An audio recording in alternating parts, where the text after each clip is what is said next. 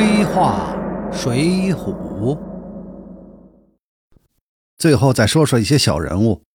首先说说铁扇子宋清。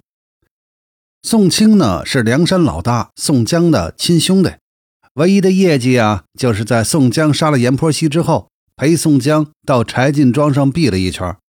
从水浒的描述来看，宋清啊好像没什么真本事。铁扇子这个外号呢，多半和那韦小宝的小白龙一样，唬人用的。梁山的弟兄们呀。个个都有一个绰号，这小宋兄弟呢，当然也要有一个。可惜师大爷没读过后世的武侠小说，否则至少也得让宋清的铁扇子有个点穴的本事，或者呢发这个暗器透骨针五溜的，而不至于仅让这个铁扇子出现在绰号中，不见于书中任何的其他地方。这书里面，即便是宋清陪着宋江逃难进庄的时候带的兵器，呃，不过是一口腰刀和一条破刀。也没显示出传说中的铁扇子来。以宋清的本事混在梁山众人里面啊，实在是有点滥竽充数了。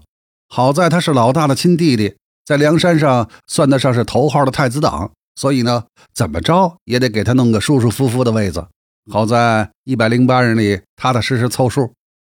果然，宋小弟就被安排了一个肥缺，专门排车筵席。这个职位他既轻松又实惠。又不像御膳房的负责人还要负责做饭炒菜，小宋弟弟呢，只要排排酒席就行了。梁山上的好汉们有排位，席次呢都是固定的，只要到时候上酒上菜就行了。再说了，本来就是江湖好汉自家的兄弟，就算礼数上犯点错，那又算得了什么大事儿啊？而且呢，这个职位上他预算肯定少不了。梁山兄弟们过的就是大块吃肉、大碗喝酒的生活。那酒席是家常便饭，要买酒肉，当然就要需要银子了。那银子过一下小宋弟弟的手，呃，是否会被验过拔毛，这咱不敢妄加揣测。但是说这个职位是个肥缺，那一定不会错的。古今中外，梁山可能是唯一一个设置了专门排摆酒宴的官职的组织了。对大部分机构来说呀，这种排摆酒宴的小活顶多是后勤部门的一个小职员就能料理了，而梁山却安排了一位大哥级的头领来专职负责，实在是有点滑稽。这位小宋弟弟在组织内的排名嘛，虽然不高，但也不算太低，一百零八人中排了个七十六，比梁山的创帮元老杜迁、宋万还高，也比能一脚搞定李逵的焦挺高，还比专门负责打造军器铁甲的汤龙、建造房屋的李云都高。可见梁山这位太子党虽然本事不大，但在梁山上还是很滋润的。如果说小宋弟弟的这个职位排名跟他哥哥宋江没有关系，嘿，恐怕傻子都不会相信。比宋清有本事，也同样能办好他的差事的人，在梁山小喽啰里不知道有多少。不过呢，他们命不好，没个好哥哥，所以呢，只能当个小喽啰，成不了地煞星。前两天听说一个故事。某五百强企业的 HR 拿着一千多个面试的表，直接挑出一百个来，其他九百个连看都不看，直接淘汰。人家说了，运气好是你的实力之一，那九百个人运气不好，所以不录用。你说世上哪有公平？这哪儿说理去？好，咱们说回来，梁山好汉们经常指责蔡京、高俅，说他们。奸臣闭塞，非亲不用。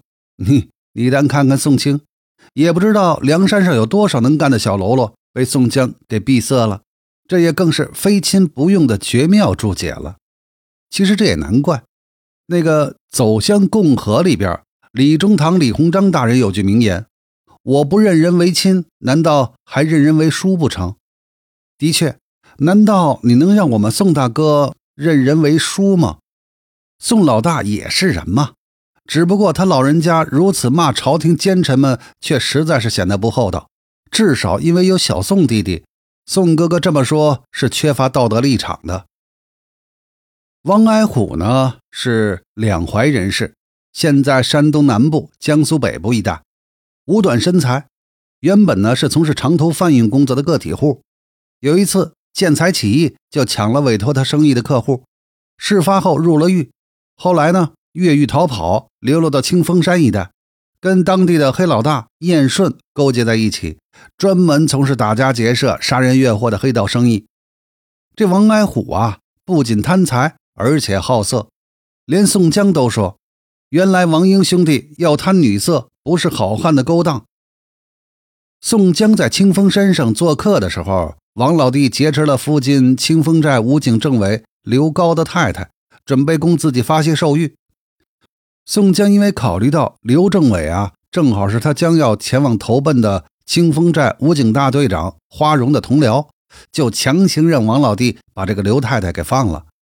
燕顺曾经对宋江解释过王英的好色，说这个兄弟诸般都肯向前，只是有这些毛病。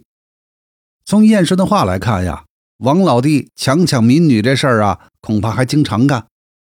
途经清风山被劫的良家妇女。不可能运气都有刘太太那么好，正巧碰上宋江又有个跟花荣当同事的老公，那基本上被这位王老弟奸污的可能性非常的大。后来刘太太恩将仇报，导致花荣反出清风寨，众兄弟打破清风寨，杀了刘高，再次抓获刘太太的时候呢，王英还想把刘太太收入自己的房中供其泄欲，这回宋江不干了。为了这刘太太，我们宋大哥的一条小命差点在清风寨送掉。在宋江的强烈要求之下，王英的老大燕顺杀了刘太太。当时王英的反应是：王矮虎见砍了这妇人，心中大怒，夺过一把破刀，便要和燕顺交臂。宋江等起身来劝，这就是兄弟之情啊。